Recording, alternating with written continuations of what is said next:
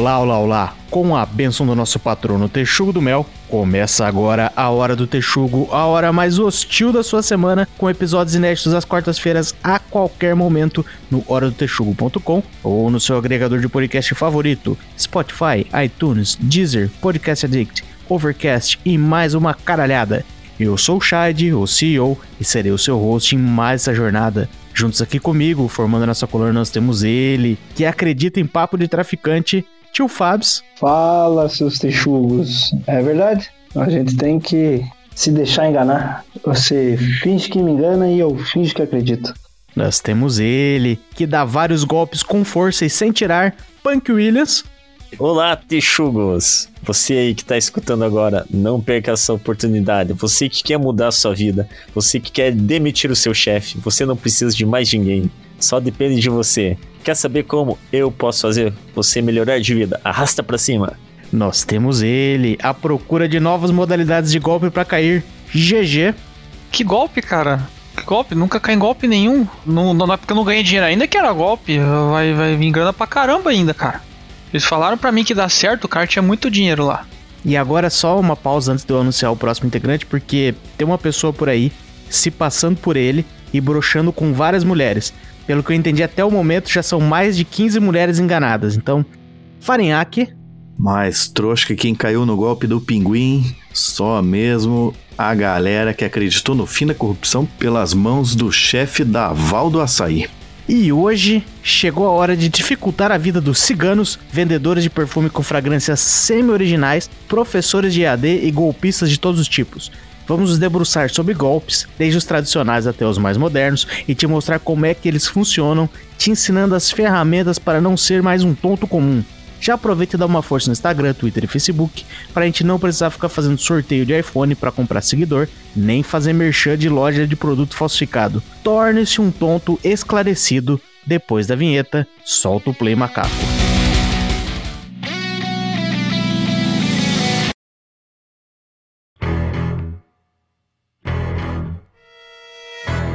Vocês já pensaram que em pleno século XXI ainda tem a galera caindo no golpe do pinguim ali na, no centrão ali? Eu acho isso bem bizarro. Eu acho que eu cairia, porque eu acho que eu não conheço esse golpe. Ia cair junto, então, porque eu também não conheço. Ah, você conhece. Ué, que vocês não conhecem por esse nome. Vocês são, são burro. Aqueles negócios que o cara fica virando, a, tipo, a cartinha ou... Sim, eu já sabia que era golpe, mas não conhecia por aquele nome, sabe?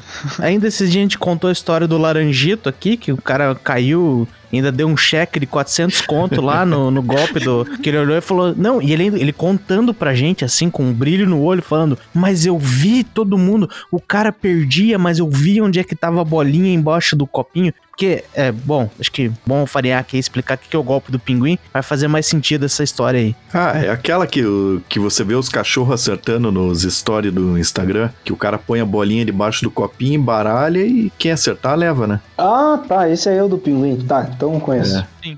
Agora, por que, que tem esse nome, eu não sei. Eu soube que tem uma tática para concorrer equivalente nesse golpe aí. Vai lá, o próximo é. a cair, vai, fala eu, aí pra nós. Eu não tive coragem ainda de fazer isso, mas um dia eu vou lá cair no golpe. Mas é que é o seguinte, que daí o cara fica lá puxando as bolinhas pra cá, pra cá, pra cá, pra lá e pra lá. Daí você faz o seguinte na hora que você vai dizer onde que tá a bolinha. Em vez de você falar, tá nessa, você fala, não está nessas. E tira e pega antes do cara pegar, você tira os dois copinhos que, que não tá. Pera aí, meu. Tá bom. Provavelmente o cara tá armado, está querendo aplicar uma dessa aí. É, daí é bom estar armado também. Talvez o cara não esteja armado, mas já vamos para descrever o cenário do golpe completo. O cara que tá jogando ali, que teoricamente é o dono da banquinha, ele não tá sozinho. Tem sempre uma aglomeração em volta dele para fingir que o jogo dele tá bombando. É ter mais uns cinco comparsas ali em volta, que são os caras que vão é. cair no, né, vão ficar jogando ali, fingir que ganha, fingir que erra, só para você ficar oriçado e falar, puta, nesse jogo aí tá fácil para mim. Que foi o que aconteceu com o nosso amigo Laranjito. É verdade. Ainda bem que a gente tá fazendo um brainstorm, então. Porque eu já, já tive uma ideia de como acertar onde que é a bolinha. Daí vocês estão pensando em como sair vivo. Já ajuda. Pois é, os caras em volta talvez tenha, nem que seja uma navalha no, no na aba do, da boina, né? Tem que ir mais, então. Tem que chegar de galera. Tem que chegar em 20 pessoas lá e cercar tudo. Caramba, eu já apliquei esse golpe, cara. Quê? Cara, como assim, meu? No jogo online, cara. É um jogo bem tosco, era criança, tá ligado? Olha isso, cara criança aplicando golpe, né? Olha o nível do negócio. Mas é, vocês já ouviram falar, o nome do jogo acho que é Abu, a gente chama de Rabo, Hotel, não sei o que lá, um negócio Ah, assim, sim. paia. Tinha um esquema lá do jogo que você ganhava uns itens, uns móveis, né? No jogo que é tipo, você vive num hotelzinho, pra quem não sabe, né? E é um jogo de socializar, interagir com os outros, e cada jogador tinha o seu quarto. Daí você podia fazer um quarto de minigames, assim, né? Montava o quarto e fazia umas brincadeiras. Não tinha nada assim feito pelo jogo mesmo. Você podia, sei lá, inventar qualquer coisa. E eu não vou ficar dando detalhe do jogo aqui, só vou ficar até amanhã, mas era um tipo um dança das cadeiras que eu fazia lá e que o último que ficava ganhava, né? Mas eu controlava duas contas. A minha, que era o cara dono do quarto, e um cara que tava jogando também.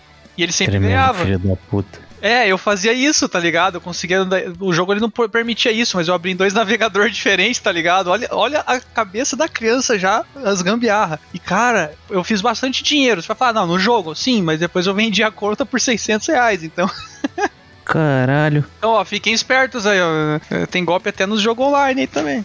O bom é que uma vez eu tava jogando esse joguinho e fizeram isso comigo, então eu já sei quem tá me devendo. Acabei de descobrir.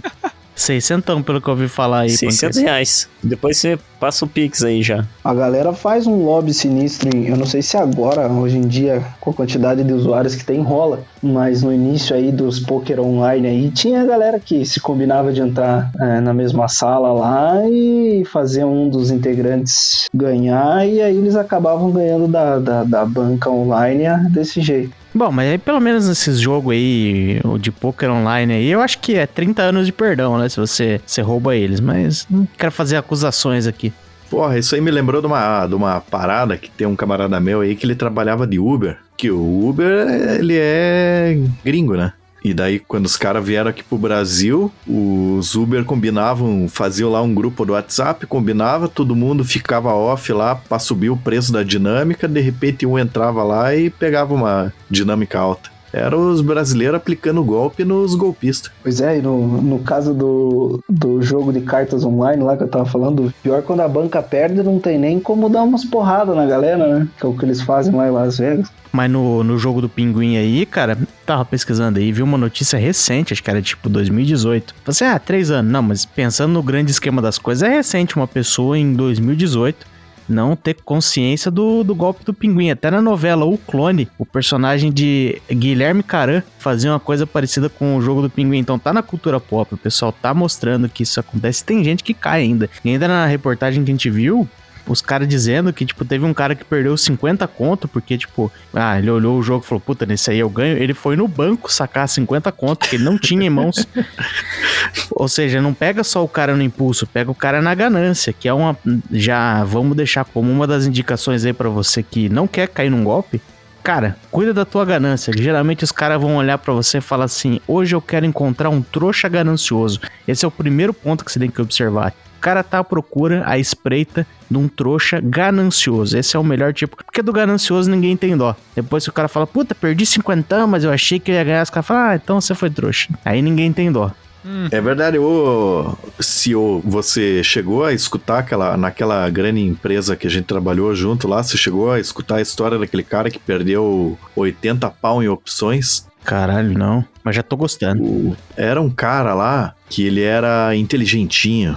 O que, que é opções que vocês falam que eu tô por fora? Ah, meu, é parada de ações aí. O cara acerta quanto que vai subir, qual que é o prazo. Eu não, não sei exatamente, mas é tipo: você tem que acertar três vezes ali. Se você ganha, você ganha muito, e se você perde, geralmente você Hum. perde muito também. Mas, tipo, pro cara perder 80 pau, se ele tivesse ganhado nessa aí, ele tinha levado, porra, vou chutar aí por baixo, ele tinha levado uns 400 mil. É, inclusive esse é um negócio interessante, assim, que, tipo, não, não tava exatamente no nosso planejamento ficar falando de, de day trade, de mercado financeiro, mas um, um, um negócio aí que é uma boa dica pra você, que é um trouxa normal do dia a dia, que foi o erro desse cara aí que ele tá comentando. O negócio é o seguinte, você precisa ter um bom conhecimento, mas assim, uma parada nível universitário, não que você precisa fazer uma universidade disso, mas é tipo, pense no volume de coisa que você tem que estudar e aprender, saber em profundidade pra começar a olhar e falar, vou investir no mercado financeiro e sei o que estou fazendo. Nessa empresa que a gente trabalhou, todo mundo lá achava e acha ainda que eles têm um QI muito acima da média. Que, tipo, existe os trouxas andando por aí, existem os deuses do Olimpo, que no caso são eles, conhecedores de muita coisa, só porque eles entendem as piadas do Big Bang Theory. Ah, tem piada do Big Bang Theory? Tem, claro que tem. Não é só mulher gostosas. Daí esses caras falam assim, não, tem uns trouxas que são enganados, mas não eu. Eu manjo muito pra caralho e fico muito satisfeito de saber essa história aí, que o cara perdeu 80 contos sendo muito esperto como eles costumam ser. Pois é, e daí, já que a gente tá nesse golpe, golpe do mercado de ações, que é pra pegar o, o cara que acha que é inteligente, tinha uma época, meu, que as propagandas que apareciam pra mim no YouTube eram era só mercado de ações, né? Daí aparecia assim um, um bostinha lá, assim, ó, tiazinha ali de óculos, carinha de inteligente tipo, jogando videogame, daí ele olhava pra câmera, olha aqui, ó, 3 horas da tarde e eu tô aqui fazendo o quê? Jogando videogame, sabe por quê? Que hoje de manhã eu ganhei 20 mil. Daí, tipo, o Zezão lá, menino farinhaque ali, fala, porra, eu vou pegar aqui 20 mil e vou fazer igual esse piá aí, vou ganhar dinheiro e ficar jogando videogame à tarde. Quando na verdade você tá dando dinheiro para esse bobo aí, né? pois é. Ó, não dá pra negar, funcionou. Ele tá jogando videogame porque tá ganhando 20 mil, mas o motivo é que a gente tá pagando pra ele. Eu ia falar exatamente isso. Ele ganhou 20 mil vendendo o curso. Tá vendo como funciona essa, essa técnica? Faz parte do marketing. Tipo, o cara fala assim: eu já estou com essa vida. Ele não tá. Ele fez um vídeo. É igual você olhar e falar assim, puta, o Robert Downey Jr. tem na casa dele uma armadura que ele avua por aí e dá tiro com a mão. É a mesma coisa, você viu um negócio ali, um take de 30 segundos e falou, esta pessoa tem essa vida. Não pode cair nisso, meu jovem. O cara gravou um negócio às 7 da manhã antes de ir pro trampo, tá ligado? Ali em casa, rapidão, ali assim. Tinha que trabalhar, todo emprego fudido no posto, tá ligado? Antes de catar a bike dele pra entregar a Uber Eats. O videogame emprestado do amigo dele. O que eu acho engraçado é que você nunca viu um vídeo da internet do Mark Zuckerberg falando assim: Eu vou te ensinar a ficar milionário criando a sua própria rede social. Agora, um negócio que falaram aí, que é bem importante até, que o podcast que tá falando essas bobagens, mas tem que ter a parte educativa, a galera ficar esperto, né? Não, é porque é experiência própria, que eu já caí nos golpes, né? Não é, não é meme. É, realmente, a galera acha que o podcast é um personagem, que eu caí nos golpes. Não, eu caí mesmo, eu sou burro mesmo, tá, galera? Quando a gente se acha que tá confiante, tá mais esperto, é exatamente quando a gente tá mais vulnerável, cara. É incrível. A gente, não, não vou cair nunca nessas zicas. E hoje eu penso, não, eu não, eu tô, tô esperto, mas vai com calma aí, né? Sempre tem um golpe novo surgindo também, então. Acha que tá esperto esperto e já tá levando uma mulher para morar em casa já. Exatamente. Ei. Esse é o golpe mais perigoso e o mais comum, na verdade, tá? Não me zoa tão tá assim também, não, tá? A gente vai chegar lá, pode ter certeza. Começou um show de misoginia. isso também vale o contrário, calma aí, tio Fábio. Ele falou isso porque tava falando de mim. Mas não tem mulher que cai nos golpes aí, né, também, que os, trazer os caras pra morar com elas, tá sobrando um monte. Porque é como que chama aquilo que o seu falou? Ganância. É, a ganância, às vezes, ela vem no formato de um bucetão gigante. Você fala assim, meu Deus do céu, não quero mais aquelas que eu vi até hoje, eu quero esse tipo bucetão aí. E é quando você cai na concupiscência da sua própria carne, que vem os golpistas ali como urubus. Fala assim, é neste aí que nós vamos se, se firmar. Mas sabe qual é o problema? É quando você cai no golpe e ainda se investe pro golpe ficar mais perigoso, cara. Tipo, botar um silicone assim, daí fica mais difícil ainda, cara. Claro, você tá aumentando o jogo pra pessoa dar um golpe melhor na, segunda, na próxima pessoa. Exatamente, a próxima pessoa. Então é tipo esquema de pirâmide mesmo, cara. Você tá fazendo o negócio ficar mais, mais fácil de cair. Depois vocês pesquisem aí, porque essa informação eu tô tirando meio que da memória, meio que do cu aqui, mas tem um negócio que os caras falaram que no exército dos Estados Unidos, depois de um, sei lá, um tempo de serviço, eles começam a remover o soldado lá do front, porque depois que ele sobreviveu muito, o bicho acha que tá invencível e começa a se expor a risco desnecessário. Então, é legítimo, é verdadeiro isso aí. Nós estamos aqui hoje para te mostrar que você não deve baixar sua guarda nunca. Essa informação que o CEO passou aí é verdadeira. Eu assisti naquele documentário Guerra ao Terror. Boa. Que o cara desarmava a bomba e ficou maluco. Ó, oh, meu amigo desarmava bomba lá no, no Iraque lá. Ele tava ficando maluco, ele falou. Que amigo? Você tem um amigo que desarmava bomba no Iraque? Sim. As outras pessoas também vinham, esse teu amigo? Também tinha, cara. Punk Williams tira cada coelho da cartola, que puta. Ele, ele desarmava a bomba no Iraque lá. Ele voltou e ele falou que ele ficava meio piradão, assim, porque quando ele tava dirigindo lá nos Estados Unidos, vinha algum carro podando ele, ele se assustava e tocava o carro em cima. Aí ele fazia tratamento e ia no psicólogo e tal. Tipo, escutava barulho alto assim e ficava, tipo, ah, dava um, um ataque de, já de pânico achando que era treta, porque ele dirigia aqueles caminhão que um achando bomba. Daí é o seguinte, na frente do caminhão tem tipo um rodado assim pra frente, né? Que daí quando ele passa na mina antes, aquela parte explode e aquela parte sobe, para não explodir embaixo do caminhão. E aí ele contava que às vezes, conforme o lugar que ele passava, podia vir do nada uns caras lá querer atirar com, uma, com as bazucas lá no, nos caminhão deles. Mas da onde você conhece esse cara aí, meu? É porque ele morava aqui na minha cidade. Aí ele foi fazer intercâmbio lá nos Estados Unidos quando ele era, tinha acho que, tipo, sei lá, 15, 16 anos. Aí nunca mais voltou, ficou pra lá. Aí lá ele entrou na, no, no exército e tal. Cara, vou te falar, cara, que ele tava. Ele ia ser piloto de caça lá, cara. Ele tava, tipo, na, na aeronáutica lá. Ah, daí ele tá inventando. Não, é verdade. É, são duas coisas completamente diferentes. Essa pessoa era ninguém mais, ninguém menos que Mike Não. Baguncinha. O É verdade, Tenente verdade. Falcone. Aí, aí rolou aquela parada lá do 11 de setembro. do 11 de setembro. Aí mudaram as regras lá, daí só. Aí mudaram ele de, de ala lá, daí ele foi pra outra parte lá do, do exército e tal. Pera aí. O cara tinha potencial pra virar um piloto de caça. Não, não, não. Não vem não, que você vai aqui e vai ficar desarmando bomba feito maluco. É, e tocando o caminhão em cima dos outros. né? Aí ele contou lá que tinha vezes que eles ficavam uma semana inteira sem sair do caminhão conforme o lugar que eles estavam lá. Nossa. Sem tomar banho. sem- E aí ele tinha um colega chamado Bino e eles andavam pelas estradonas aí desse Brasil de meu Deus. Não, ele, ele contou que eles já foram atacados lá um, um dia que eles estavam com o caminhão parado e estavam pra fora do caminhão lá. É, foram atacados por um- uma pessoa com uma navalha, porque eles não quiseram pagar muito bem feito pelo programa que foi contratado. Ela tirou do dente, né? É, ela tava embaixo da língua assim e foi zapt. Aí um colega deles morreu lá, desarmando uma bomba lá. É, que também uma bomba é foda, né? E nós rindo aqui. Ele me mostrou outras fotos lá e uns vídeos lá. Na verdade, nem, nem podia. Xiii. Bom, mas Punk Williams, é, agora conte pra nós como você descobriu que tudo isso que teu amigo te contou não passava de um golpe. É, porque nós estamos falando de golpe aqui, né? É verdade. Eu sei onde nós vamos chegar com isso aí, porque isso, é, ele tava falando de coisas que aconteciam aonde? No deserto, lá no meio da areia, certo? E um golpe muito comum que existe e que é ligado a, a lugares com muita areia é o golpe da pirâmide, né? Olha aí, ó que link maravilhoso que nós Muito fizemos. bom, muito bom. Muito nota bom. 10. E o nosso amigo Laranjito, ele fez isso mais de uma vez no escritório. Ele marcava uma reunião com a galera, levava todo mundo pra uma salinha e fazia um slideshow. Ele fazia uma apresentação no PowerPoint pra falar desse incrível esquema de negócio. Ninguém sabe qual era o produto que ele tava vendendo, mas era um esquema, tinha uma empresa, e aí você entra você dá uma grana e você recruta mais gente, põe mais gente embaixo de você, eles vão dando uma grana, o negócio vai aumentando. Até esse momento ninguém viu produto nenhum que eles estão vendendo. Porra, daí vai entrando grana e a galera levantava a mão e falava assim: então, senhor Laranjito, acredito que isso aí seja uma pirâmide. Aí o bicho, ele tinha um olhar meio vazio assim, né? Porque às vezes os pensamentos ficavam debatendo dentro da cabeça dele ali e dava um eco.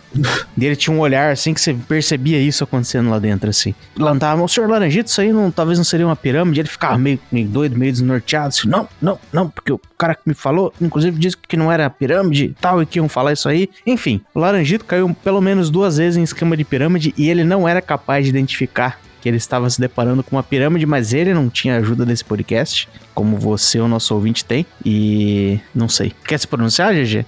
É isso que eu ia perguntar. Se a gente ia ter um depoimento de um cara que curte pirâmide. Não, eu não curto pirâmide. Começa que eu- é, não é pirâmide, é marketing multinível. Ah, bom. O- o- Eu ainda, eu realmente, eu realmente acho que o negócio pode dar certo. Explica a diferença pra nós aí que eu não, não manjo. O- a pirâmide, sempre alguém vai sair perdendo a história. Mas então, GG, assim, a gente, por, por vários, vários problemas legais aí, a gente talvez não possa citar nenhum nome de empresa, tá? E também a gente não tá fazendo exatamente nenhuma acusação em relação a uma- nenhuma empresa. Então, se você, sua empresa se sentiu ofendida aqui, não foi por nenhuma acusação nossa. Mas, GG, explica pra gente pontos altos e, enfim, o que foi dito a você nesse suposto esquema de pirâmide que talvez você tenha se envolvido. Vamos lá. É, isso é minha opinião, tá? Eu posso estar falando muita bobagem aqui. Se vocês me julgar, não vou ver problema nisso, até porque, né? A impressão que eu tive é que, assim, o negócio, ele realmente parece fria. A primeira impressão que eu tive, eu tive um alerta mesmo. E eu me envolvi nele por causa que a minha antiga esposa, ela tava querendo entrar, fazer um dinheirinho e tal, e ela se enfiou nisso aí. Eu até fiquei meio puto na hora, mas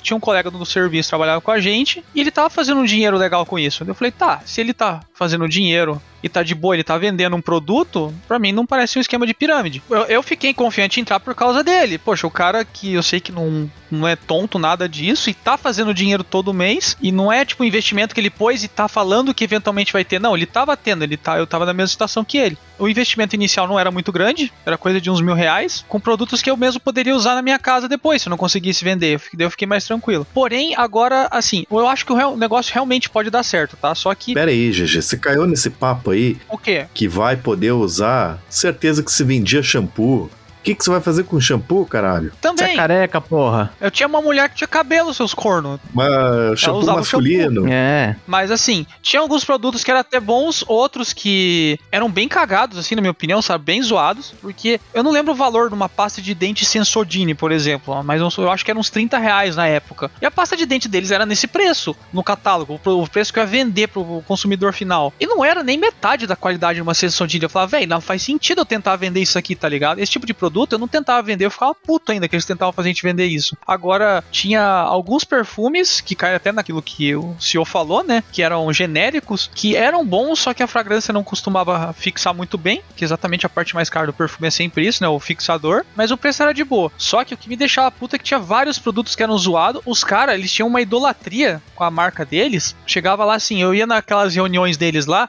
eles falavam, não, você tem que usar tudo na sua casa dos nossos produtos, porque os produtos são bons. Você tem que incentivar os clientes clientes de vocês a usar. Eu pensei, ah, beleza, né? Faz sentido eu usar os produtos e falar, cara, é mais caro, qualidade pior. Ok, é legal a gente vender, mas não faz sentido isso aqui. Entenda que 70 a 60% dos produtos deles era zoado. Tinha alguns ali que era legal. Não sei, não sei dizer se chegava a 40. É que nem traficante, né? Não é porque ele vende droga lá que ele tem que usar. Não, mas daí é foda. Que o cara fala que você tem que usar o produto para fazer a propaganda. E quem lembra do GG sabe que ele chegava lá no, no escritório lá, vendendo desodorante com a puta asa do caralho. e eu sem falar do bafo, ele falou do Sensodine aí.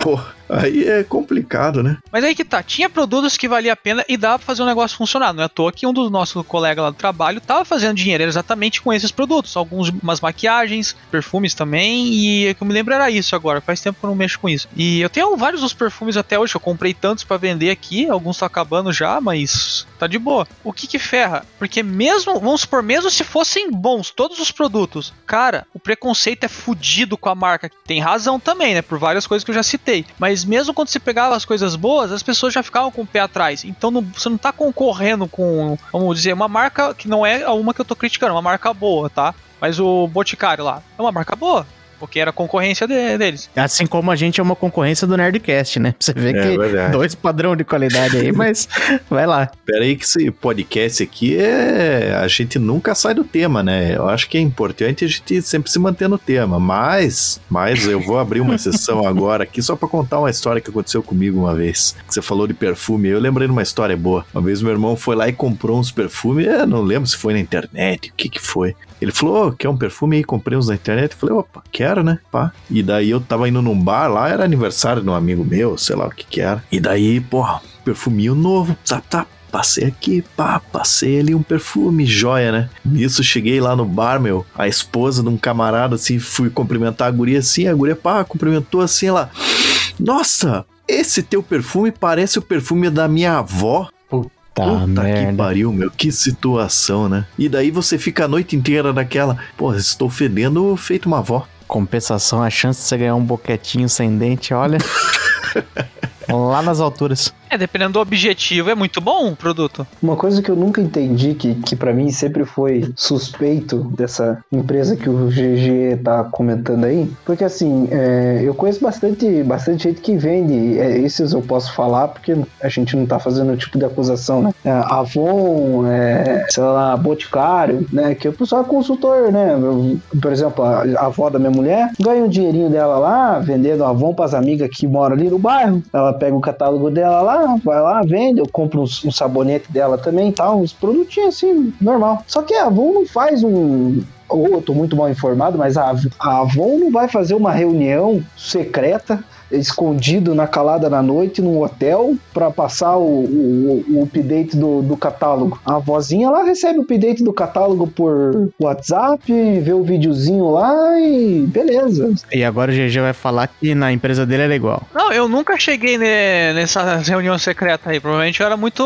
muito nível baixo, entendeu? Então eu vou contar quando eu quase entrei no esquema. Na mesma empresa? Na mesma? É, uhum, na mesma empresa. Porra. Não, eu quase entrei nesse negócio achando que eu tava entrando pro tráfico internacional de drogas. Caralho, meu, tá pior ainda. Vai lá, vai lá. Ele se decepcionou que não era. Pois é, então. Foi o seguinte, eu não sei se o pessoal lembra no, no, de alguns episódios atrás, que eu acho que eu contei que eu peguei uma, uma menina lá, colombiana na faculdade, por causa de um morango. Certo. Não sei se vocês lembram dessa história. Com certeza. Essa mesma menina que era colombiana, o pai dela fazia os negócios esquisitos. Porque o pai dela tinha muito dinheiro para quem era só um professor da, da faculdade. Não, porque, porque assim, o, o, padrão de vida que eles tinham era meio, meio incompatível, assim, sabe? Por o cara ser professor. Ainda mais no Brasil que Concurso professor... público, rapaz, ele era professor de faculdade? Professor de faculdade.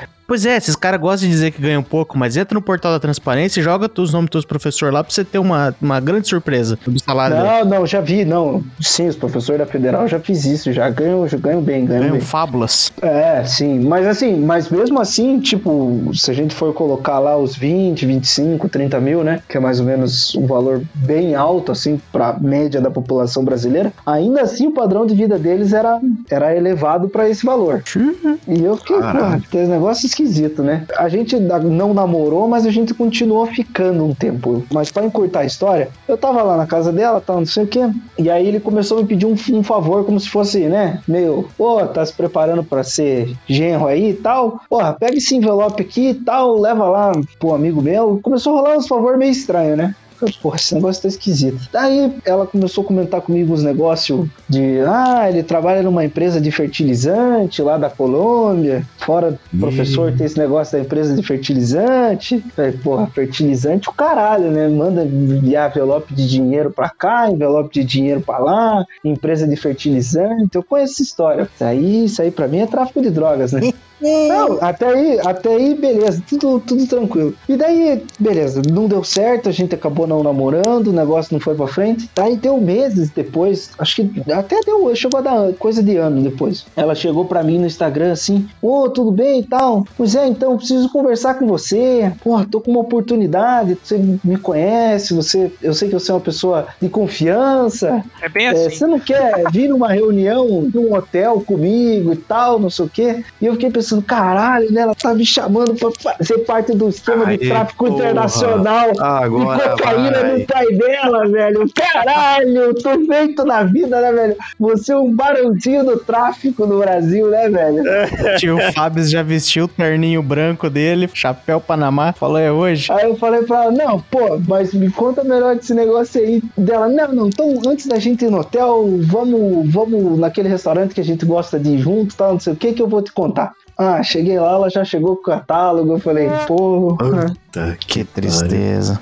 Bom, mas aí acho que é interessante porque percebam que eu permiti que o tio Fábio e o GG aí falassem todas as neiras que eles tinham pra falar, pra que você, nosso ouvinte, pudesse ter acesso a todos os engodos, todas as coisas que são contadas a esse respeito. Porque é, eu vou dar aqui quatro dicas pra você identificar uma pirâmide e é legal porque assim essas dicas elas já são conhecidas já, já faz bastante tempo. O que significa que essas empresas que supostamente praticam pirâmide já estão ligadas nisso aí, então você percebe que elas montaram assim uns antídotos muito claros para cada um desses pontos aqui. Eu vou falar tanto a forma como você identifica quanto as artimanhas que eles têm usado para você achar que eles não são. Por exemplo, o primeiro ponto para você olhar é que quando te chama para esse esquema não tem produto ou tem poucas informações sobre o produto. Que era o caso da Telex Free, que era o caso do Laranjito, ele mostrou umas duas lá que você fala assim, tá, mas eu sei qual é a empresa, mas eu não sei qual é o produto, o que, que nós estamos vendendo. O cara fala, não, esquece, você faz um investimento in- inicial, vai chamando uma galera. E aí você percebe que essas empresas aí, que igual a que o GG participou, eles já fazem o oposto, assim, eles te dão muita informação sobre o produto. Só que no final das contas, o que você tem que observar de verdade é que no business deles, o produto tanto faz. Então por isso que às vezes você vai ter uma pasta de dente que ela, porra, não é boa, mas ela tem um preço, tipo, bem inflado, ou um, é, um perfume, as coisas que o GG citou aí. Então eles tentam falar assim, beleza, não, existe o produto e vocês vão saber muito sobre o produto, só que o produto é, tipo, muito tanto faz, assim. Ele é pior do que a pasta sorrindo, que não é uma pasta sorriso, é a sorrindo.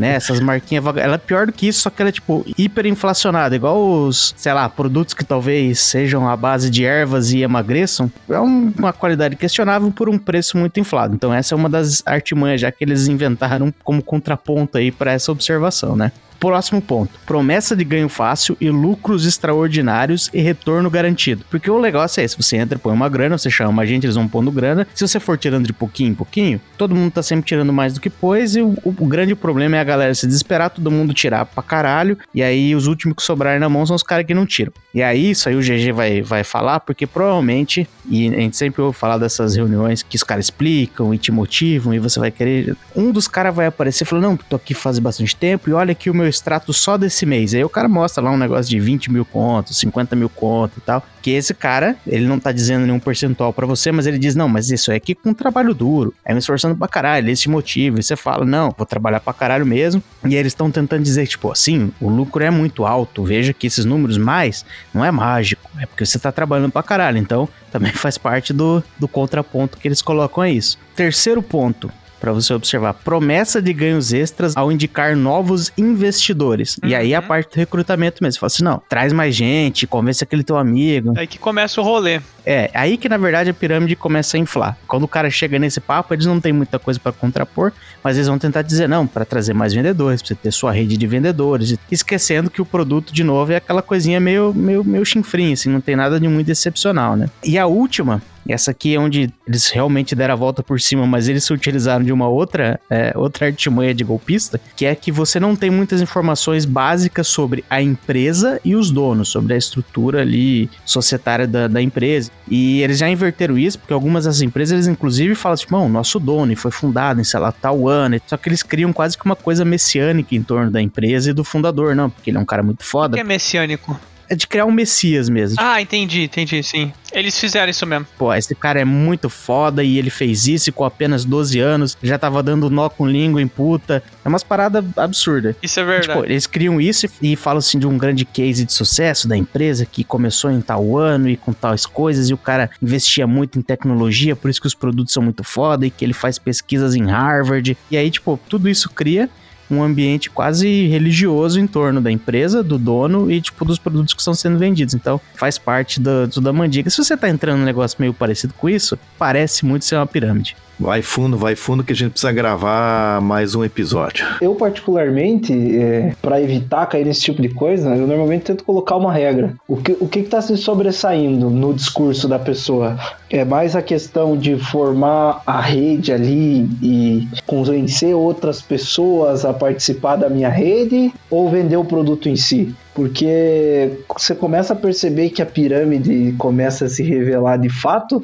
quando você vê que, é, que o, o real objetivo a insistência maior é para a questão da rede, que deveria até ser uma coisa mais secundária. Quando você está trabalhando com marketing multinível, é uma coisa secundária, porque o marketing multinível, o objetivo do marketing é vender o produto e não, né, conquistar pessoas para pessoas por pessoas, né? Que as pessoas pelas pessoas é o que caracteriza o, o, a pirâmide, né? Que você esquece da questão do produto e fica só ali um é, revendendo pro outro, que revende pro outro, que revende pro outro, que revende pro outro, e nem sabe depois no fim o que tá vendendo, se é produto, o que, que é, né? Aí, aí você caiu na pirâmide, né? Até um negócio, um dado importante aqui pra gente colocar é que, assim, nos Estados Unidos eles, né, já estão mapeando esse negócio de pirâmide há, há, um pouco mais de tempo, que acho que foi lá que começou, inclusive, esses esquemas.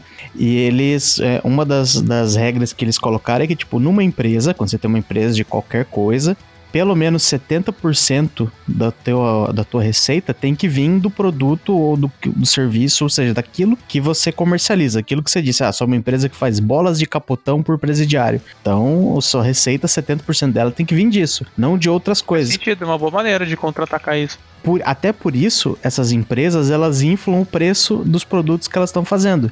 Porque se fosse no, no normal, tipo, eles provavelmente não iam conseguir bater essa porcentagem, faz parte do, da jogada. Pô, sabe que tinha um cara que estudou comigo que ele. Uma vez um cara chamou ele para participar e era uma empresa que se chamava Bebom. Sim.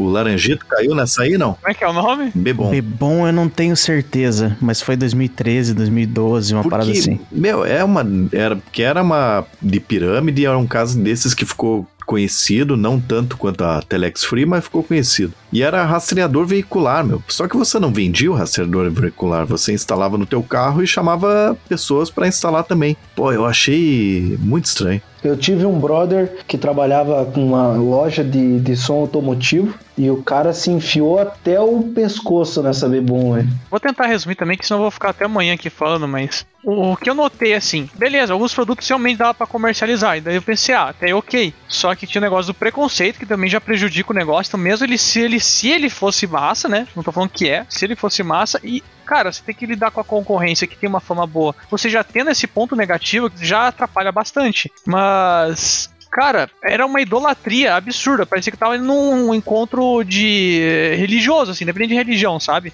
Até porque muitas pessoas lá eram também, né? Eles tentavam apelar pra esse lado porque também pegava muita pessoa com isso. A, a parte boa que realmente poderia funcionar dos negócios, eles não falavam. Eles começavam a vir com esses papos de autoajuda, de coaching, acreditar, não sei o que, e não, isso não ia me convencer, sabe? Eu ficava mais puto. Mas o, mas o papo era pra, pra te doutrinar no sentido de você acreditar na, na, na ideia dos caras ou para você ser, é, como é que eu vou dizer? Eram as duas é, coisas. Aham, entendi.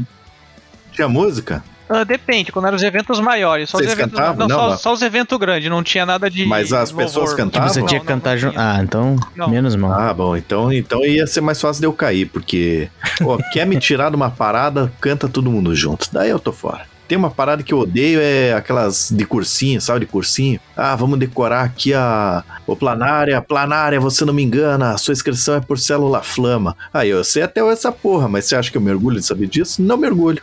Eles tinham várias reuniões assim que. E eu tentava sempre chegar com uma abordagem diferente quando eles iam falar uns negócios pra mim. Tipo, ah, você tem que falar isso, isso, isso, vender esses produtos. Lembra que eu falei pra vocês que eles falavam que os produtos eram bons, não sei o que, e eu já comecei a ver que não, né? Eu comecei a perguntar nas reuniões deles. Eles, eles vieram com uns papos assim uma vez. Ah, olha só esses números. É, eles usaram o enxaguante bucal deles lá, pra mostrar como valia mais a pena que a concorrência. Falou: olha, o preço do Listerine era. É, eu não lembro o valor certo, mas vou dar um exemplo aqui é 30 reais, o nosso é 25, gente. E é melhor ainda, não sei o que. Eu olhava assim, eu levantei a mão e falei, tá, mas o Listerine, ele vem três vezes mais quantidade. Como Puta, assim você você fala que. levantou a mão, meu. Não, eu falei isso. Você tá falando que vale mais a pena, mas como que eu vou convencer o cliente se você fala que um produto vale a pena, mas o Listerine vem três vezes mais? Ele, não, mas é que o nosso é melhor. Ponto. A ingenuidade do GG vai tão longe que ele acha que se ele chegar com algum tipo de razoabilidade numa reunião dessa, o cara vai falar, puta merda. É verdade. Vamos aumentar Caralho. o tamanho desse pote. Eu adorei o GG. Aí eu vou defender o GG. Às vezes não é, não, não é, não é inocência. É assim. Eu acho que é mais do tipo assim, ó, no, no momento que o GG tava ali, ele tava querendo influenciar o produto para ser melhor. Então, querendo ou não, ele tava fazendo uma participação que poderia contribuir, se não fosse uma pirâmide. Não sei, ninguém tá dizendo isso, mas né, se não fosse uma pirâmide, ele poderia estar contribuindo para a melhora do produto. Não. A minha pergunta que vem na cabeça é o seguinte: dá pra fazer dinheiro? Dá. Muita gente fez dinheiro com aquilo? Sim. Só que o risco desse negócio é enorme. Eu tenho, eu tenho dois amigos, um da, que eu estudei com ele, que ele entrou nessas, mas aí era daquela Não fala o nome. daquela empresa, Trosk Shop.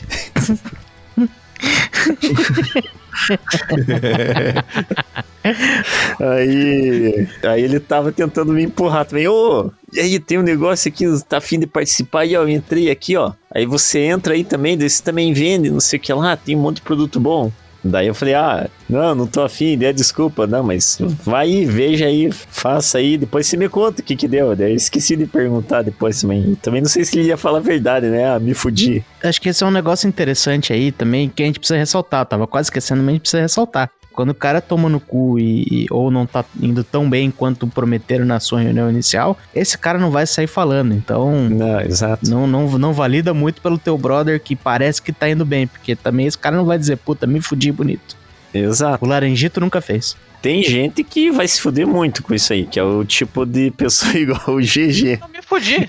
Se você e ouvinte escutou essa lição de vida do GG, a quase lição de vida do, do tio Fábio, escutou todo mundo falou, escutou as dicas do, do Shide, e ainda assim acha que vai entrar numa pirâmide, entre cedo, meu. Entre cedo, porque daí você vai comprar tua Ferrari. Se você entrar depois, você só vai dar dinheiro pro cara que entrou cedo comprar Ferrari. Ah, e outro detalhe que eu lembrei. Minha ex, ela falava que ela não se conformava, isso vai bater até com o que Faniak falou lá da, do, do perfume, né? Que ela falava que ela não entendia por que, que tinha uns produtos tão zoados, que era essa coisa de velho usar. Tu já descobriu a mulher que tá encarregada lá, mais em cima no negócio, a hierarquia deles lá, que cuida de administrar o que, que vai vender, de algumas coisas, é uma velha. Eles não trocam, é uma pessoa velha, tá lá cuidando dessas Ah, coisas, decidindo Não, não, cheiro. isso aí é preconceito. Fazia tempo que não Velhofobia. aparecia uma véia nesse podcast. Velhofóbico. É, voltaram a ofender velha nesse podcast. Ainda bem. Não, Já tava sentindo falta. não é ofender a velha. Não, não, não. Se sinta mal. A gente tem que ofender velha mesmo. Minha avó tá de cara aqui, ó.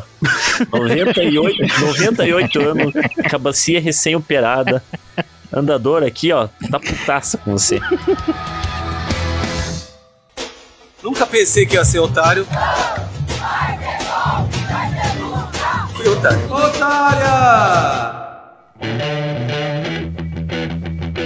A gente comentou aí já do golpe clássico aí do pinguim, mas tem outros golpes clássicos aí que quando a gente acha umas notícias, você vê que o povo ainda tá caindo. Então é bom a gente deixar bem destrinchadinho aqui pra você, que é um tonto do século XXI, porque nunca se sabe, né, que tipo de tonto ouve esse podcast. Mas vamos lá, um muito comum ainda, e eu me surpreendi quando eu li isso, é o golpe do bilhete premiado. É, o golpe do bilhete premiado, pelo que eu tava lendo aqui, ele começou na década de 60, que começaram a, a- ter os primeiros causos dele aí. Eu acho que pode ser antes, porque, de novo, né? Ninguém que cai num golpe sai contando. Acho que a partir de 65 a galera falou, pô, tá na hora da gente contar esse grande segredo aí que nós estamos sendo enganados. E esse golpe, ele é muito simples, ele consiste no seguinte: aparece um cara que geralmente ele tenta se fazer meio de tontinho, assim e tal. E ele fala assim: Ah, tô com esse meu bilhete aqui, eu acho que ele tá premiado, você pode me ajudar a conferir. Ele ainda faz você participar do storytelling ali. Às vezes sim, às vezes não, mas ele fala assim: Ó, daí você vai lá, confere com ele na lotérica e fala: Puta, de fato aqui, ó, esse bilhete tá, tá premiadíssimo.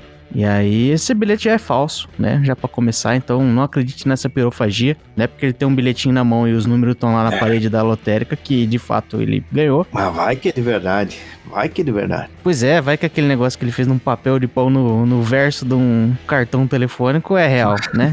É é possível. Mas por algum motivo ele falou assim: ah, mas não vou poder pegar esse prêmio, olha aqui. E às vezes ele já tá mancomunado ali com os caras da lotérica. Eu falei assim: quanto que é o prêmio? Puta, é 100 mil. Fala, Porra, mas eu não, não posso. Aí ele inventa qualquer desculpa porque eu tô com o nome sujo, porque tem que fazer tal. Enfim, ele diz um jeito fala: não posso pegar. Mas eu te vendo esse bilhete por 10 mil. Aí você vai lá e tira ele por 100. O cara ganha os 10 mil dele e você vai ganhar 100. É um puta negócio, não é mesmo? Bom, acho que dada essa explicação até de má vontade que eu dei, você já percebeu onde é que o golpe tá. O negócio não existe, o cara desaparece. E às vezes ele, tipo, percebe que você não tem os 10 contas e fala: Não, me dá esse teu relógio aí, me dá teu celular, me dá qualquer coisa aí de garantia. Me dá um abraço. Pode ser qualquer coisa. Pode ser um beijo, uma mentira sincera de um travesti, pode ser tudo.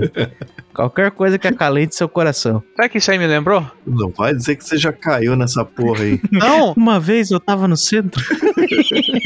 Mas o senhorzinho realmente não podia. não, não, é sem zoeira. A pegadinha do Silvio Santos tem uma assim, só a diferença é que na hora a pessoa ela vai sair da lotérica e joga no lixo, né? Um negócio assim, né? As pessoas ficam desesperadas tentando pegar. Não- Sim, é o Ivo Holanda, inclusive, nessa aí. Ele fala: ah, 10 mil? 10 mil pra ir pro centro da cidade buscar nesse trem. Não, de jeito nenhum, não, por essa micharia não vale. Ele joga no lixo, a molecada se arrebenta. Mas Essa parada do bilhete premiado aí, tipo, até eu vi recente uma notícia de alguém que caiu ali, É que em Campo Largo cai um por mês. mas é só velho, né? Pois é, mas de novo. Não tem a dó do velho, é velho ganancioso, nós já explicamos aqui. Pois é. O, ca- o cara só ganha em cima de você porque você abriu o olho pra cima dele. Fala, "E esse incauto aí, porra. É, mas a gente nunca sabe quando o cara tá falando a verdade, né? Aquele golpe do do rei africano lá é uma versão supranacional aí do, do golpe do bilhete premiado? Porque me parece que sim, né? Perfeito, é exatamente. É, é, é porque é importante nosso ouvinte olhar e falar assim: bom, tem que entender que o bilhete premiado ele é uma alegoria. Ele pode se apresentar de diversas formas, né? Fala assim: ah, eu caí, mas não era um bilhete, era um caderno premiado. Você fala, Pô, você foi um pouco burro. Essa do, do príncipe nigeriano é a mesma história. Você foi pouco burro, porque nem existe caderno premiado. É, não tem. A Tilibra não fez isso. Eu pesquisei. Não existe. Mas é isso. A do, do príncipe nigeriano é bem isso. Você vê um e-mail num inglês, num português muito porco. Você, ah, o meu cliente é um príncipe nigeriano e ele tem uma fortuna aqui. E se você fizer um depósito, sei lá o que, eu posso liberar. Ou ele fala assim, um cara fala assim, eu sou um advogado da sua família, você tem parentes aqui na Alemanha, você é o único herdeiro possível dele, e você tem um, toda uma herança de um milhão de libras esterlinas para receber, e se você me fizer um depósito de 5 mil, eu posso estar liberando isso aí. E aí a mesma coisa. Porra, pera aí, pera aí que tentaram me aplicar um golpe desse aí esses tempos aí. Eita. Ó, pera aí que eu vou achar aqui no meu WhatsApp.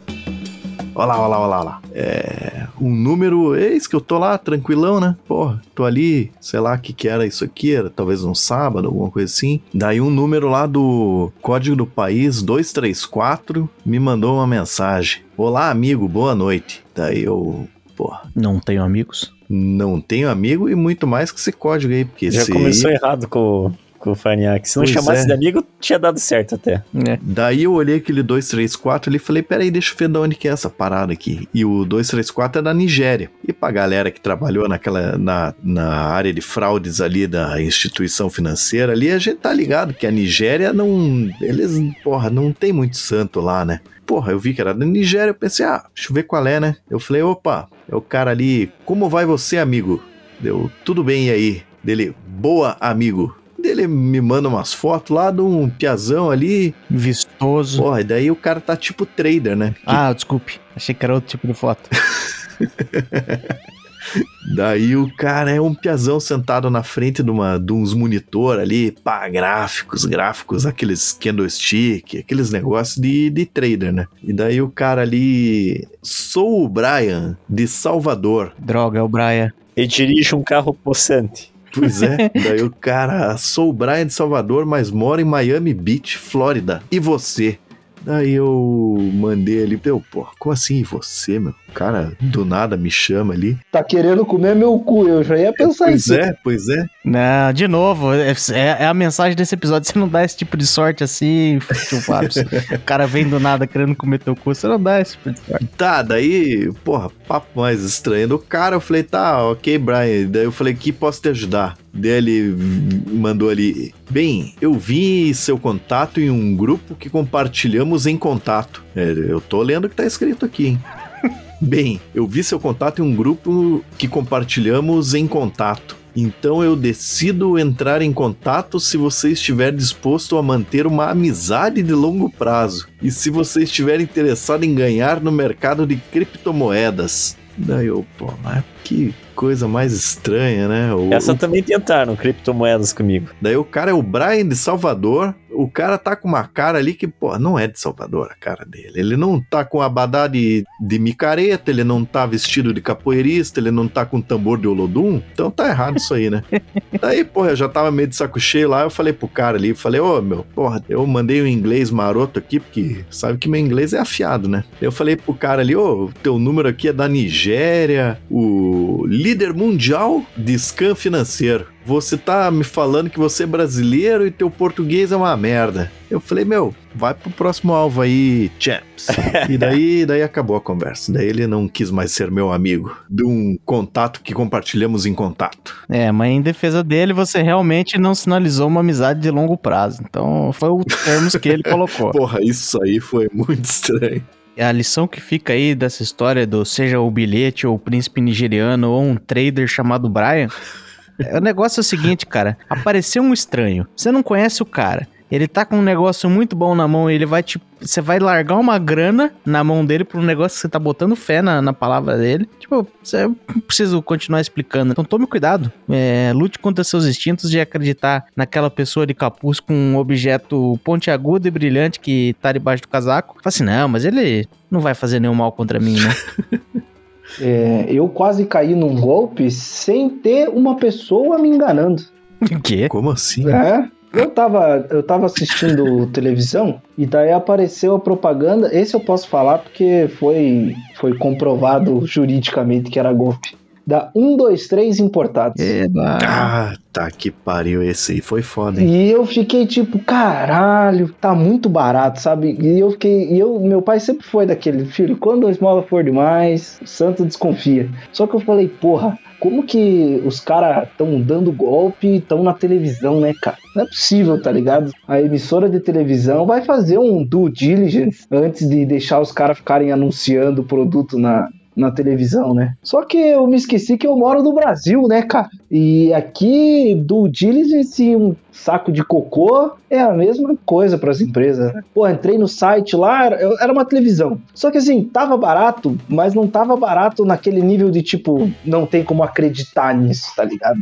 Tava, sei lá, 50% de desconto. É muita coisa? É muita coisa. Mas sei lá, para uma quantidade limitada de produtos. Não é absurdo.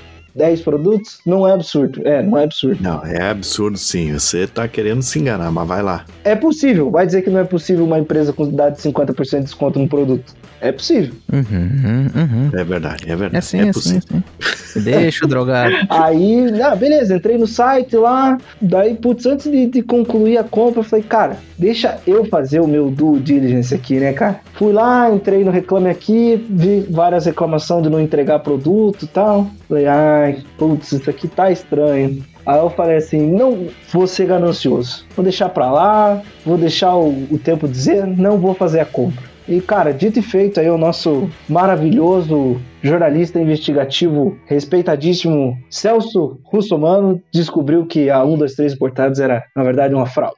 Puta, mas esses caras aí, é, o foda deles é que eles mandaram uma lá que do tipo, ah, porra, o produto tá muito barato aqui porque a gente tem um contato direto com o fabricante, então é por isso que vai demorar. Então, o cara comprava, até ele sacar que ele caiu num golpe, ele já levou três meses, meu. Não dá para tirar o mérito dos caras e contar a história, né? Não, o, o esquema dos caras era muito bom, só que a, a, falha maior que eu achei dos caras foi que, como a maioria dos estelionatários, eles são preguiçosos em algumas coisas, né? Se eles tivessem montado um esquema bom de responder lá no, no Reclame Aqui, talvez eles tivessem durado mais tempo, sabe? Mas não dá dica aí, pelo amor de Deus. Nós estamos dica, dando dica hoje pro pessoal não cair, não, pra eles aprimorarem o golpe. É, os caras, se eles fizessem uma companhia de teatro, estavam um milionário. Não precisava nem dar golpe daí.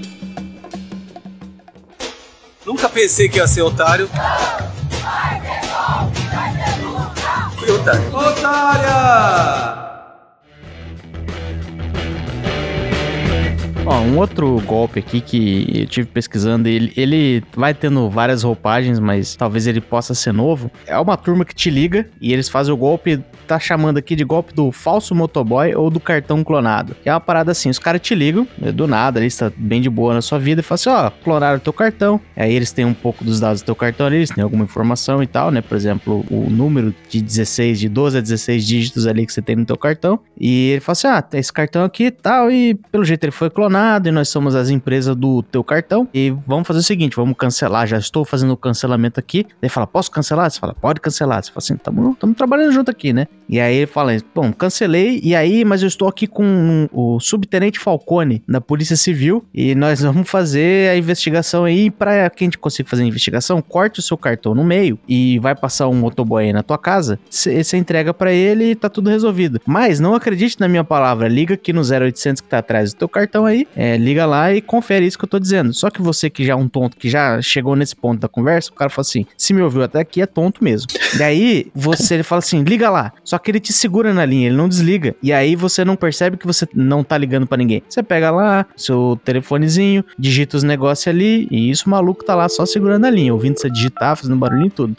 E aí, quando você termina de, de, de discar e tal, e liga, o cara já atende, às vezes ele tem um outro comparsa ali, você está sendo atendido por outra pessoa que supostamente. Central de atendimento do Banco Itaú, boa noite. Tudo bem, senhor Scheid? Eu estou identificando aqui o seu CPF. É, o senhor está ligando com referência ao cartão número 05241 Mastercard? Sim, senhor. Exatamente. Então, senhor Scheid, é, eu, vi, eu vi aqui que esse cartão foi cancelado. Meu Deus do céu. Então os caras estão falando a verdade. Estou fazendo parte de um grande golpe. Devo ajudar o subtenente Falcone, que está com essa pessoa que nem conheço de fato, porque ele só me ligou pelo telefone, mas obviamente está falando a verdade. Vou contribuir com as autoridades policiais, vou entregar ao motoboy que virá na minha casa, sem qualquer identificação, metade do meu cartão, que provavelmente terá o chip, que é só o que eles precisam para continuar usando o teu cartão por aí. E é aí que o golpe entra. Canalhas. Mil vezes canalhas. Mas o rolê é assim, porque eles precisariam, um cartão com chip normalmente precisa da senha, né? Tudo bem que tem hoje tem contactless, né? É. Tipo, sei lá, até 50 reais os caras vão lá e vão metendo 50 pila ali sem senha, mas a galera passava a senha pro motoboy? Então, quando tem o, o chip, porque dependendo, provavelmente esses caras só fazem compras online. Quando é uma compra online, é o que eles chamam de é, cartão não presente, né? Você pode pesquisar na tua casa, é o tal de da transação CNP. Ele só precisa dos dados do cartão, porque provavelmente não vai ter senha. Então ele vai pegar aquele CVCzinho, aquele número que tem atrás do teu cartão e tal. E eu sei de casos, por exemplo, que daí, tipo, o motoboy vai lá na tua casa, pega a metade, se eles dão uma olhada e veem que não é a metade que eles precisam, eles dão um migué, dão mais o tempo, falam, ah, você deu a metade errada. Ele vai te devolver o seu, porque eu não quero ficar com o seu cartão inteiro, o senhor já quebrou o seu cartão, mas você me dá outra parte. Ou seja, a partir desse momento eles têm informação 100% do teu cartão e foda-se. Se você chegou nessa parte da conversa que você tá entregando o cartão pro motoboy, você já acreditou em tudo que eles te dizem. Então aí já foi o banco acordo. A gente já falou no outro episódio e eu esqueci de corrigir o Maciel, esqueci de falar depois e agora lembrei que o, que o Shire falou. CVC é a empresa de turismo, o que tem atrás é o CVV ou o CCV. É verdade aí, que besteira. Boa. Mas o engraçado é que quando eles ligam, eles, eles falam o seu cartão Mastercard e eles falam lá o- os quatro primeiros números, que é o BIM ou PAN. Trabalhei um tempo lá e eu saí da empresa sem saber se era BIM ou PAN. Que é os. Eles falam só o começo dos números ali, e daí o cara olha ali e fala: Ué, não é que é mesmo que eu tô com esse cartão aqui? Só que é padrão, né? É, todos os cartões da Mastercard são o mesmo começo, todos da Visa são o mesmo começo. Você quer ter validação de verdade? Tem, o cara tem que te dar os últimos quatro números do teu número ali do cartão. Sim. E no final das contas, no final das contas, os quatro primeiros números é BIM ou PAN? É BIM. E é os primeiros seis, na verdade, né? Mas os primeiros quatro são os que são quase sempre igual. Os primeiros quatro identificam geralmente se ele é da Visa, se ele é da Mastercard, se ele é da American Express, se ele é do caralho 4. Depois é o, o, o lote da empresa, né? Cada empresa aloca um, um pedaço lá de, de rende. Não é à toa que quando a gente bota os seis primeiros ou quatro primeiros números num site, ele já deduz que é um Mastercard ou Visa, né? Veja essa magiquinha acontecendo no teu computador aí, quando você começa Pois a é. digitar o teu cartão, ele, ele diz qual é a bandeirinha lá, só quando você começa a digitar. É, acho que era o tio Fábio que estava falando sobre as coisas do nosso país, que ele viu na TV, né? Ah, não, tá na TV, confiar, isso aqui. Cara, não dá pra confiar em nada no nosso país. Um exemplo disso, acho que foi na metade do ano passado, não lembro a data, rolou um- uma treta com o Serasa. O Serasa, olha isso, o Serasa estava fazendo uma pesquisa com os usuários dele, perguntando sobre informações das contas bancárias, algumas coisas tipo, ah, que você usa cartão de crédito, você não usa, até aí tudo bem, né? Normal, a gente pensa, não, o Serasa quer saber, né? Nossa saúde financeira, coisa assim, né? Ele não pede informação como o número do cartão e a senha que você usa. O Serasa pediu isso. É, eu não lembro bem. outro órgão que entrou com um processo pra cima do Serasa, né? Porque que raio de informação é essa que tá pedindo? Não faz nem sentido, né? E depois eles tiraram a pesquisa do ar, tudo. Mas, cara, eu já caí num golpe porque os caras tinham um monte de informação que a gente ganha confiança.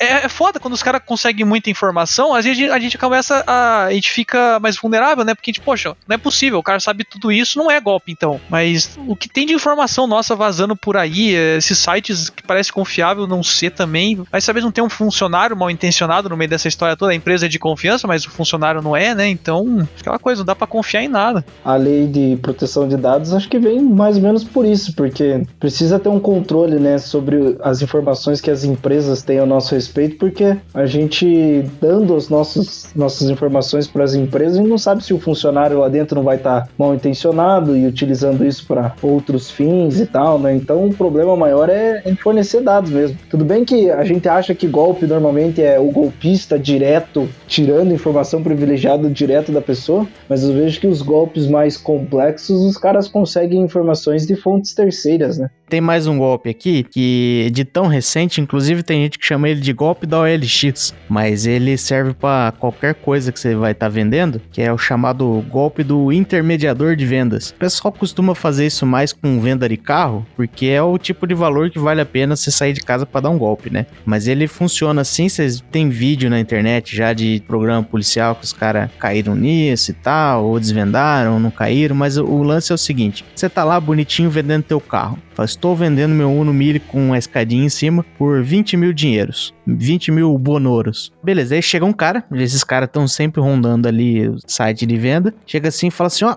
é, estou interessado. Já pode tirar aí o anúncio, ele dá um miguezinho lá, te convence a tirar já o anúncio do ar. Fala assim, ó, eu vou, eu, tô- eu quero comprar esse carro, mas é por causa de uma dívida que eu tenho com um primo meu. Mas assim, não vou colocar você em contato com esse meu primo. Ele vem aí, ele olha o carro, ele faz tudo certinho e tal, mas não conversa valor com ele, porque eu tenho uma dívida ali, a dívida é maior do que o preço desse carro, mas eu vou tentar usar isso, então não comenta muito valor com ele. Nisso aí, o cara já clonou o teu anúncio, mas não é uma, não clonou de uma forma mágica. Ele foi lá, copiou cada uma das fotos do teu carro, criou o anúncio dele próprio com o teu carro por um valor abaixo, sei lá, aí põe por 15 mil. E aí nisso vai aparecer um comprador, que é o outro trouxa, que tá caindo nesse esquema, que é o cara que ele vai mandar na tua casa e fala assim: ó, negócio seguinte, tô vendendo carro tal, vai estar um amigo meu lá te mostrando o carro. E aí vai lá o comprador, vai olhar o carro, sabendo que ele não pode falar de valor com o cara que tá vendendo, e os dois ficam ali mudo, ninguém fala muito de valor, o cara olha o carro como tem que ser. Nenhum desses dois caras nunca vê o cara que é o golpista da história. E aí negocia com os caras lá, fala, ele fala assim: ó, passa o dinheiro pra ele, vocês dois vão no cartório se acertar. E aí, quando você transfere teu dinheiro, vai no cartório, fica os dois lá, fala assim: e aí, o dinheiro caiu lá? O cara fala: não, mas não caiu tal. Quando vocês percebem, é, você passou uma grana pra um cara que você nunca viu na vida, o outro cara não recebeu, ele obviamente não vai passar o carro, tudo bem, mas você, você perdeu o teu dinheiro já como, como comprador. Olha lá, eu tô achando que o Punk Williams vai contar uma história de um carro que ele comprou de um primo de alguém ali. hein? Eu vou contar. Que merda. o meu irmão estavam querendo dar esse golpe nele também. Porque o meu irmão ele anda bastante de bicicleta, né? Aí ele tava trocando lá de bicicleta. Pô, mas é bicicleta que ele usa assim, pô, aquelas bicicletas já cara lá. Tem bicicleta lá que é nove conto. Né? É até mais, né? Mas ele já tava ligado desse esquema aí. Mas ele chegou aí lá no, no, no cara lá, tá ligado? Quando ele. O cara fez essa intermediação. Ele falou, mas quem tá vendendo a bicicleta é você? Você é o dono? É você que tá vendendo ou não é? Daí ele já falou, não, você tá levando golpe, tá querendo dar o golpe. Mas tem bastante gente tentando dar golpe com bicicleta hoje em dia. Meu irmão falou. Quando o valor vale a pena, como nesse caso aí, né? É, porque qualquer bicicleta, mais ou menos, cara, é facinho pagar 3 mil. Aí uma um pouquinho melhor, que nem é grandes coisa. O pessoal usa é 8 mil fácil. É, e a vantagem também é que a bicicleta não precisa ter cartório, não precisa passar no nome de ninguém. Então os caras, o golpe fica só online mesmo, né? E o valor já justifica, né? Então, é, quem compra bicicleta aí pelo LX ou esses negócios, cuidado. Se for comprar, fala com o meu irmão, que ele vende. E não é golpe. Ô, meu, mas não, pera aí, meu. O cara que tá comprando bicicleta aí de, de preço de carro, o cara tá com problema. Tá com problema. Eu tô julgando.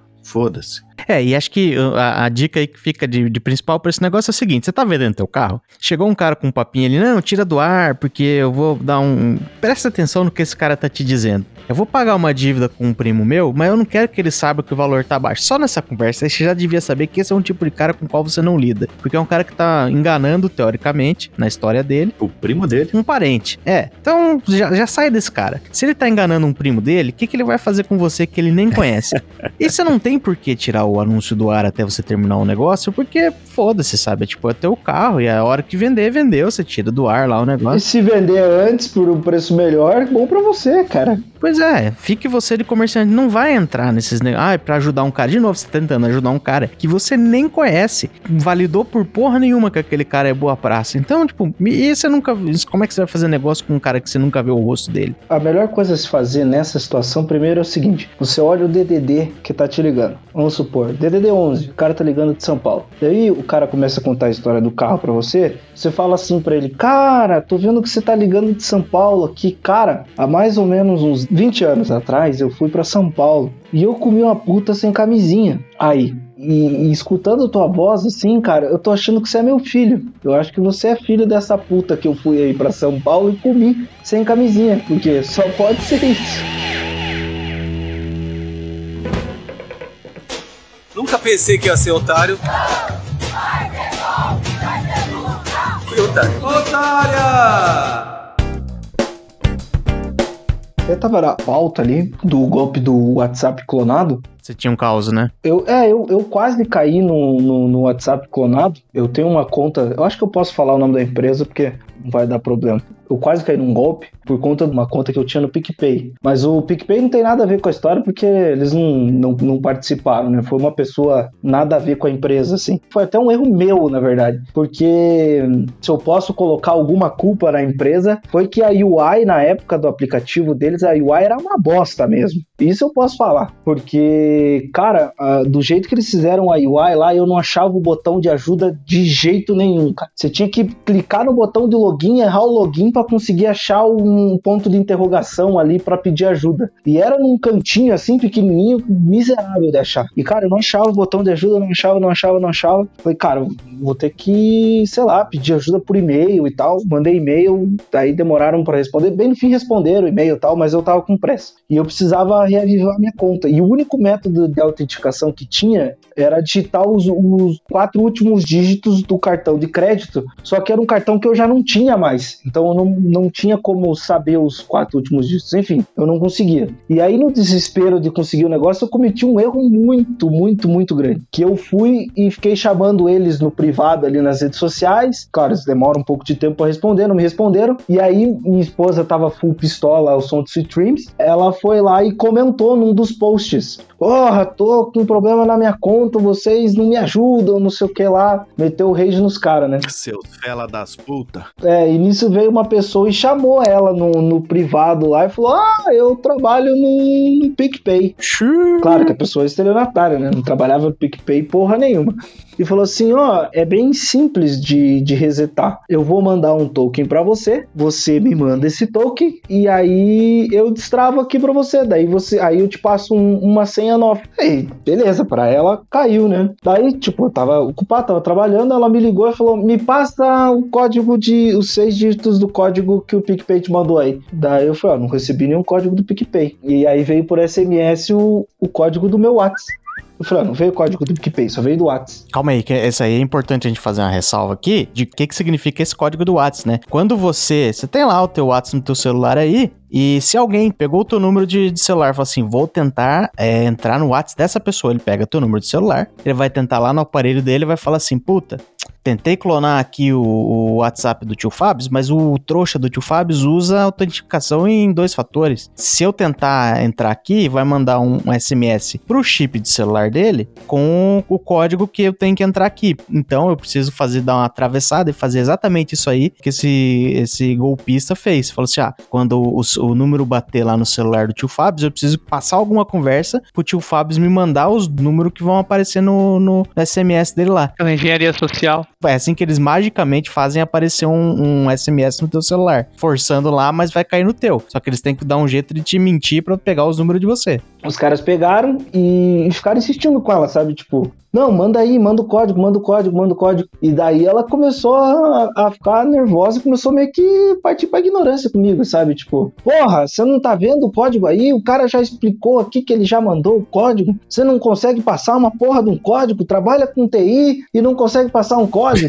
aí pegou no teu coração. Eu falei, não, amor, os códigos que eles estão mandando aqui é código do WhatsApp, não é código do PicPay. Porque se fosse o código do PicPay, que eu também não poderia passar, deixando bem claro, apareceria que é o código de segurança do PicPay. Só que assim, deixando claro para os ouvintes aí que querem se informar mais sobre o código, a gente nunca pode passar token para empresa nenhuma, tanto o PicPay quanto qualquer outra empresa. O Mercado Livre sempre fala, acontece muito nessa de código também. Fale por você, o token é meu, eu passo para quem eu quiser, valeu? é, otário. É, você gosta de ser otário, né? É... Aí para resumo da história, eu tava quase convencido de mandar. Eu, eu falei assim, cara, você quer saber? Vou mandar o código do WhatsApp mesmo? Porque eu não tava ligado que era golpe? Eu pensei que realmente fosse alguém do PicPay que, tipo, tivesse mandando o código. Eu fiquei com o pé atrás por estar tá mandando o código do WhatsApp, mas não sei por qual motivo, na minha cabeça eu não tava associando que essa pessoa era um golpista que tava mandando o código do WhatsApp para tentar pegar. Na minha cabeça era, tipo, tava acontecendo duas coisas simultâneas. Alguém alguém estava tentando entrar no meu WhatsApp, mas não era essa pessoa. Porque, sei lá, por algum motivo eu realmente acreditei. Porque a minha esposa não, não descreveu bem o golpe para ela, entendeu? E, tipo, porque ela tava muito confiante que aquela pessoa trabalhava no PicPay. E ela não falou que a pessoa tinha entrado em contato com ela pela rede social. Ela só falou, ela só falou sempre, ah, consegui contato com alguém do PicPay. Falei, ah, ela é inteligente, né? Sei lá, falou com alguém via, sei lá, o, o site do PicPay ou algo do tipo. Nessas horas, o, príncipe nigeriano deve estar dando uns pulos pra trás, né? Fala, porra, eu aqui querendo me passar de príncipe nigeriano era só ser funcionário do PicPay. E aí eu tava quase mandando, falei, ah, vou mandar o do WhatsApp, mesmo se for a pessoa do PicPay vai tentar, vai falar, viu, não é isso. Só que, cara, sei lá, baixou uma luz na minha cabeça na hora, eu falei, cara, tô caindo no golpe do WhatsApp, velho, eu tô passando o código, vou passar o código do meu WhatsApp e vou me lascar. Mas, mandei, velho. Só que eu tinha autenticação dois fatores. E aí a pessoa tentou fazer a segunda. Ah, mandei outro token aí. Da, é, ela, falou, ah, deu certo. Eu falei, opa, beleza, deu certo. Daí ela, ah, agora ela precisa que você passe outro token do WhatsApp. E me mandou mais um token. E aí eu peguei e falei, não, de novo, passar outro token do WhatsApp, aí, aí eu tô sendo muito. Aí ela falou, porque agora vem por e-mail, não vem por, por SMS, vem por e-mail. Porque, se não me engano, acho que do, do WhatsApp, o segundo fator de autenticação, é um token que vem por e-mail, acho que ele não vem por SMS. Eu falei, ah, vai um negócio aí por e-mail. Aí quando ela pegou e mandou o, o, lance perguntando o código por e-mail, eu falei, não, aí, aí eu tenho que estar tá sendo muito trouxa de cair. Daí eu falei, não, não vou mandar não, isso aí é golpe. Daí, porra, Puta minha esposa ficou puta comigo, velho. Uma semana de bico, sem falar. Desligou o telefone, ah, você não quer que eu te ajude? Então vai se fuder e tal. Eu falei, ah, beleza, beleza, beleza. Você quer cair no golpe, caia, não sei o quê. Aí depois uh, eu peguei, ela chegou em casa e tal, expliquei pra ela, mostrei dela, puta merda, quase fiz nós dois cair no golpe. É, é. é. Não, mas aí também acho que é importante ressaltar que o golpista, quando ele tá fazendo isso, ele não tá querendo falar assim, vou troslar, vou mandar negão da piroca para todo mundo que o tio Fábio tem de contato. Não é isso que ele quer. Aí vem a parte que é o golpe real, né? Essa primeira aí é só ele dar uma, uma fisgada nos teus dados aí para ele ter o teu WhatsApp em mãos. O que ele vai fazer de verdade é ficar mandando mensagem pros teus contatos lá pra tua mãe, principalmente você que guardou na tua agenda um contato escrito mãe um contato escrito pai. Ele fala assim: esses aqui são a mãe e o pai. Olha só que grande descoberta eu fiz. E aí ele vai mandar e fala assim: ah, mãe, porra, tô precisando de 5 mil, me transfere. Enfim, ele vai ficar pedindo dinheiro e mandando fotos de um pinto minúsculo, que teoricamente é o seu. Então, se você, por exemplo, tem eu nos seus contatos e aparecer uma foto dessa, é um golpe né? Não, não é meu, enfim. Mas é isso. Então, eles fazem isso para conseguir ficar pedindo teus contatos, afinal de contas, é, é, você que tá mandando uma mensagem. E a gente já passou aqui vários casos aqui que, de tipos de golpe em que a pessoa é um estranho ligando no, no telefone e as pessoas já acreditam. Imagina se é você mesmo mandando uma mensagem para tua mãe, tá ali tua foto, teu número, teu contato, tudo que sua mãe, seu pai, seu primo, sua tia, aquele teu colega do trabalho sabe sobre você. Você não, esse aqui de fato é o tio Fábio, esse aqui de fato é o Farinhaque ele tá me pedindo um dinheiro. E isso é uma coisa que eu acabo fazendo pra vida toda vez que, sei lá, minha irmã precisa que eu transfira um dinheiro para ela porque tem que pagar um negócio. Meu pai e tal, eu falo assim: você pode me mandar um áudio ou um vídeo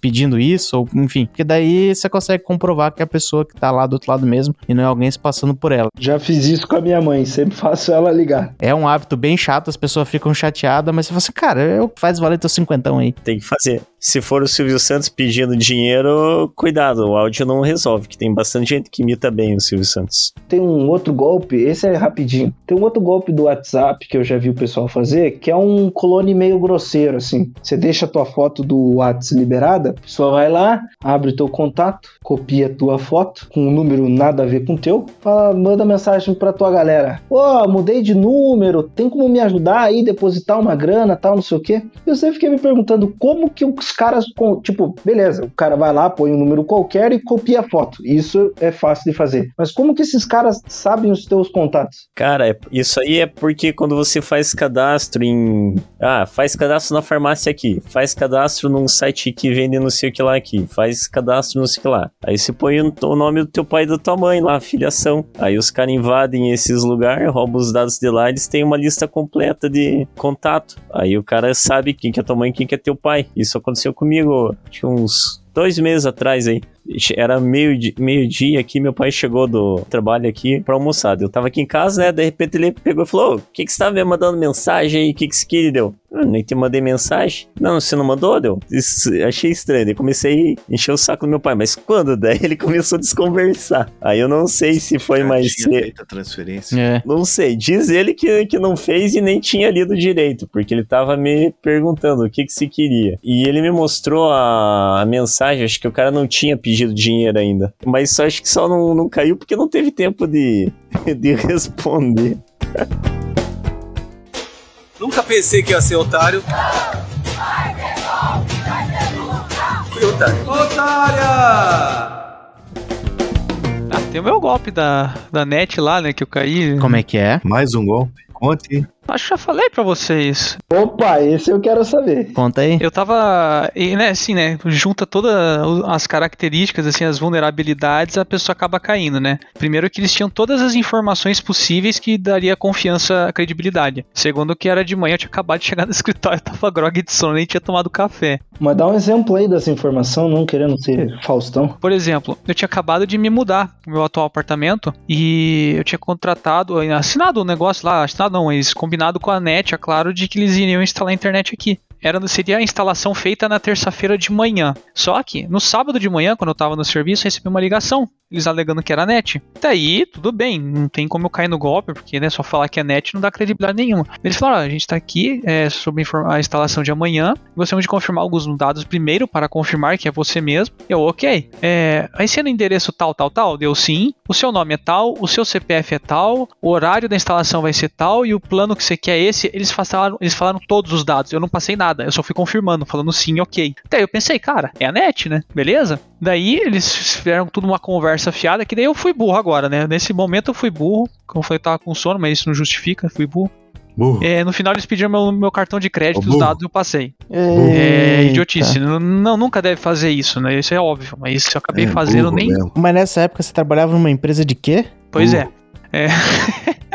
não, mas assim, gente, depois, ó, pra você ver como tava com delay mental. É, mas é Eu desliguei o mesmo. telefone, eu não passou um minuto, deu um gatilho mental, assim. Você fez merda. No setor de fraude, viu, ouvinte? Você é burro. Eu pensei, tá, vamos olhar aqui né, no meu aplicativo do Nubank aqui que cobrou uma transação, né? Fui ver o nome que apareceu. Eu não lembro o nome exato, mas vou dar um exemplo, alguma coisa assim. Apareceu aquele símbolo de supermercado no no negócio do Nubank, sabe? Que a compra foi tipo de um mercado assim, e escrito assim, Gertrude Supermercado, um negócio assim, velho. Eu pensei, eu olhei assim, realmente era isso. Ah, eu não acredito. Puta merda, isso era uma zona lá no.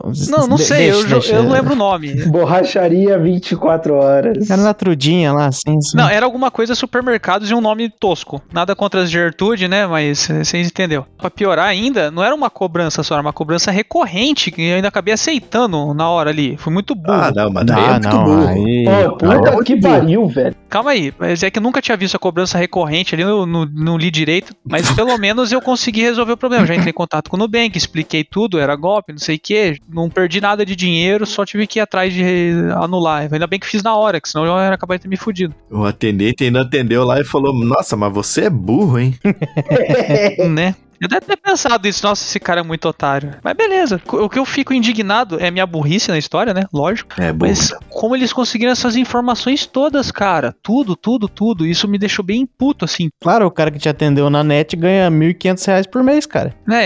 É absurdo. Daí eu comecei a pesquisar sobre esse tipo de coisa, né? Que eu tava indignado. Eu comecei a ver que, tipo, acontece direto o vazamento de dados dessas empresas aí. Isso não me surpreende, né? Mas com uma frequência até que grande, cara. E menos de um mês antes disso tinha rolado um da net da Claro, vazamento de dados. É daí que eles pegam o teu celular, copiam a tua foto e sabem quem é seu pai e sua mãe, pra ir direto neles. Mas é, hoje eu tirei o dia pra passar pano pro GG, mas eu já fiz uma assinatura legítima de um plano de telefonia com a NET, dessa mesma forma que você, usando o cartão de crédito, por telefone. Só que Caralho. a única diferença foi que eu liguei, né?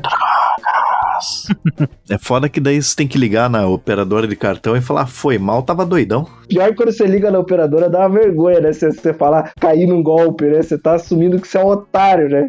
Você fala que tava indo embora de noite, te cercaram na rua, colocaram num beco e forçaram você a fazer isso. É, por isso que muita gente, quando vai denunciar, fazer BO, essas coisas, acaba desistindo, porque tem vergonha de falar que sofreu, se escolheu num golpe, coisa assim. É. Aquela notícia mesmo lá sobre o golpe do pinguim falava isso lá, que não tem tanta gente Ó, denunciando porque você tem vergonha de falar que caiu no golpe. Em pleno século XXI, né? Pois é, eu fico imaginando que no Brasil, né, você chega lá da delegacia, conta que caiu no, no golpe do pinguim, o policial, ao invés de, sei lá, você tá no Canadá, você tá num país top, né? Poxa, sinto muito porque você caiu no golpe. Chega aqui no Brasil, o cara, ô Peçanha, ô Peçanha, vem, otário, caiu no golpe do Mais um aqui, Tavares. Capaz do cara tentar te aplicar um golpe. Não, isso é bom pra aplicar um golpe. Deixa eu ver o que eu vou falar pra ele aqui. É, o policial passa teu nome pros colegas dele e fala assim, ó, tem um aqui que cai. Pode ir que esse é garantido.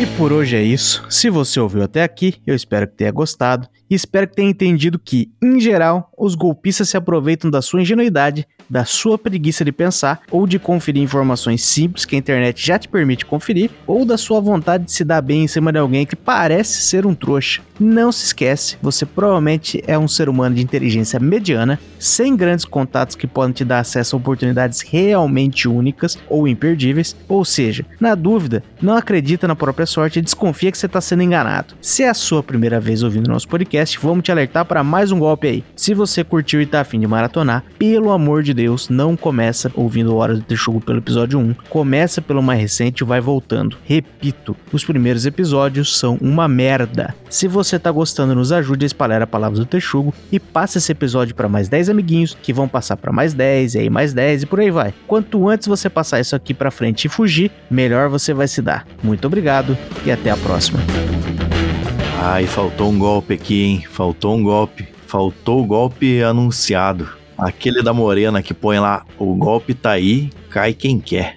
Ah, eu tô caindo, caí nesse. Aí sim. Tô aí com o coração partido, sofrendo. É, eu quase caí no golpe da puta apaixonada e quase apadrinhei um bastardo, filha da puta. Caralho, bicho. Caraca, esse aí. Fecha a gravação aí.